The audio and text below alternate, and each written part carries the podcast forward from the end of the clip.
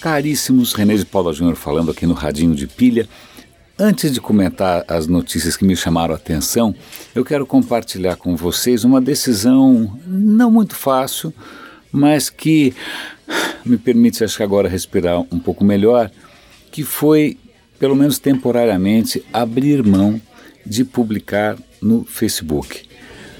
A questão é a seguinte: na verdade, eu nunca tive muita vontade, ou pelo contrário, né, tenho uma certa, né, um certo pé atrás com essa história de, de usar o Facebook para mostrar a família maravilhosa, viagens maravilhosas, comidas maravilhosas.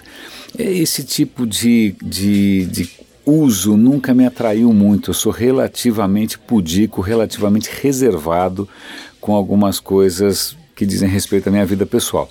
Então, eu, como produzo muito conteúdo e sempre gostei de compartilhar as coisas que eu encontro, eu tentei usar o Facebook para isso.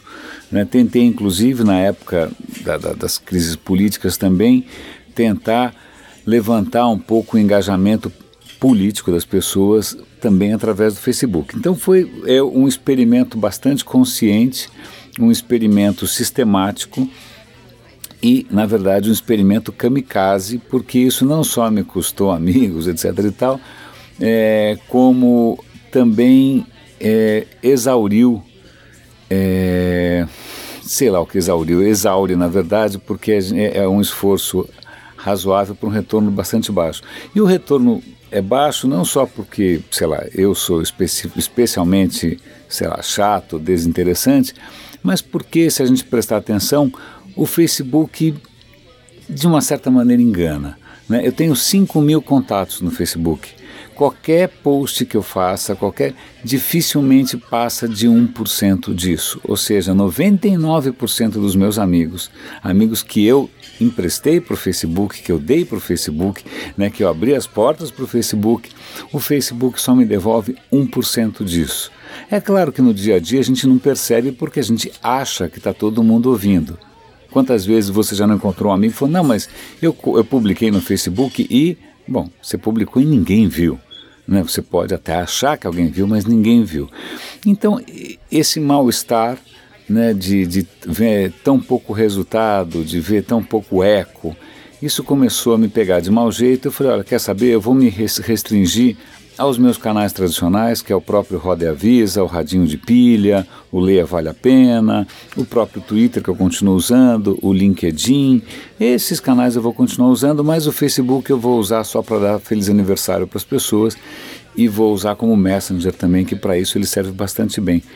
E é um, uma coisa curiosa, é, aliás, eu sou extremamente grato aos meus raríssimos patronos no Patreon. No Patreon é uma plataforma que serve para você apoiar financeiramente os criadores de conteúdo que você gosta. Eu tô lá, patreon.com é, barra René de Paula. Vou dar o link aqui, eu devo ter uma, uma dúzia ali de, de, de, de, patronos que me ajudam a pagar pelo menos a hospedagem, a conta do SoundCloud, porque eu pago do bolso, né? não tem comercial em nada do que eu faço. Então, é, é, curioso porque no Facebook alguns amigos falam: Ah, eu, eu, eu consumo o que você publica, mas eu não só não compartilho, como eu também não dou like. Eu falei: Puxa, que maneira de apoiar quem está fazendo um conteúdo honesto. Então, você que me ouve aqui, que são mais ou menos 50 pessoas por dia também, acho que esse é meu número mágico, é, puxa, eu agradeceria imensamente se você compartilhasse mais, ou, ou comentasse mais, ou espalhasse mais, porque isso faz diferença para quem produz, tá? Então é isso. Agora espero que vocês repensem também a relação que vocês têm com o Facebook. Eu digo que para mim estava sendo um pouco tóxica, é tanta felicidade alheia não estava me ajudando não. Mas voltando aqui às notícias do dia, vamos falar de coisas que inspiram e um projeto que me inspira bastante é um podcast, é um blog de um cara chamado Roman Mars que se chama 99% Invisível. Por que esse título? Porque existe uma, uma, não sei quem foi que falou, que o bom design é 99% invisível. Então é um podcast sobre design, sobre cultura, legal. E o episódio que eu ouvi hoje, eu recomendo que vocês pelo menos deem uma olhada, porque ele mostra, ele conta, não só ele conta, mas ele mostra, tem fotos, tem até um videozinho, como é uma cidade na China, cujo nome eu não sei pronunciar direito, que é a cidade que alimenta as lojas de 1,99, que eles chamam de dollar stores. Essas lojas só têm quinquilharia. Essas lojas de quinquilharia, que a dona Dilma, inclusive, conseguiu falir uma vez, não sei como, é, tudo é produzido nessa cidade. A cidade é um colosso, são, é uma coisa colossal, vale a pena ver as imagens. É absolutamente interessante. Eu apoio 99% Invisível, eu dou dinheiro para os caras todo mês, assim como eu faço isso com a Radiolab e outras iniciativas. Então eu dou o link aqui, é mais um canal para você explorar, um canal super bacana, super bem intencionado, com coisas inspiradoras. Eu acho legal. Voltando para a nossa pauta tradicional, que é a questão de, de tecnologia. É, eu não sei se vocês viram, mas uh, o Google acabou de anunciar mais uma proeza da inteligência artificial, que é a leitura labial. O que acontece? Leitura labial é, assim, você abaixa o volume da televisão e tenta interpretar o que os caras estão falando. O que, que aconteceu? A BBC liberou para o Google milhares e milhares de horas de material em vídeo para o, Google treinar o DeepMind, aqueles robôs deles lá, para interpretar a linguagem labial, para aprender linguagem labial. Bom, moral da história: depois de assistir milhares e milhares de horas de vídeo, resultado, é, essa inteligência artificial do Google é quatro vezes melhor em reconhecer linguagem labial do que um profissional humano de reconhecimento de linguagem labial. Um profissional humano reconhece mais ou menos 12%, o negócio do Google lá está batendo em 48% é um pouco assustador. Não, engraçado porque agora quando nós estamos sendo suplantados, não é mais por 10, 20%, não, é quatro vezes melhor. Então, é, é, eu, eu, achei interessante, vale a pena dar uma olhadinha, eu vou dar link para isso daqui também. Aí tem um, uma última matéria que eu li hoje, que tem a ver com uma tecnologia que a gente já nasce embutida. É, aparentemente, nós somos a única criatura capaz de viajar no tempo mentalmente.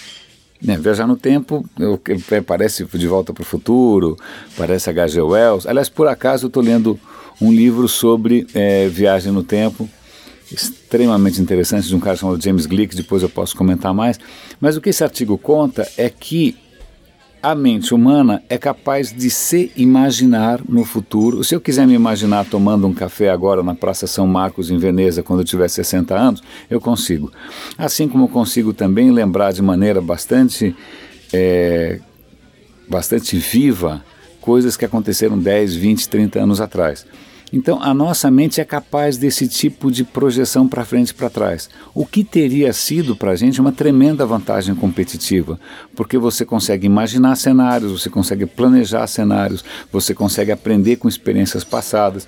Então, essa nossa capacidade de, de viajar no tempo é bárbara. E ela não é necessariamente nata. Se você pega uma criancinha, isso eles mencionam no artigo, uma criança de 3 anos e pergunta o que, que você vai fazer amanhã, Uh, dois terços não têm a menor ideia de como responder essa pergunta porque elas ainda vivem no presente, não conseguem se deslocar no tempo.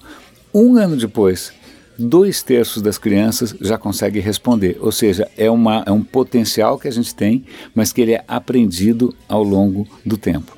Né? Então é extremamente interessante, mas também uma fonte de problemas, porque a gente pode ficar deprimido com relação a coisas que a gente não consegue esquecer do passado, a gente fica revivendo o passado né? E assim como a gente pode ficar ansioso com relação a futuros que a gente imagina e não tem como controlar. Então, muito interessante ver como aquilo que talvez tenha trazido a nossa espécie até aqui é também a raiz de muitos dos nossos males, né? da minha depressão com o Facebook, da minha ansiedade com o Trump e outras proezas da nossa imaginação. Caríssimo, super obrigado pela, pela atenção. É... Um bom dia e até amanhã.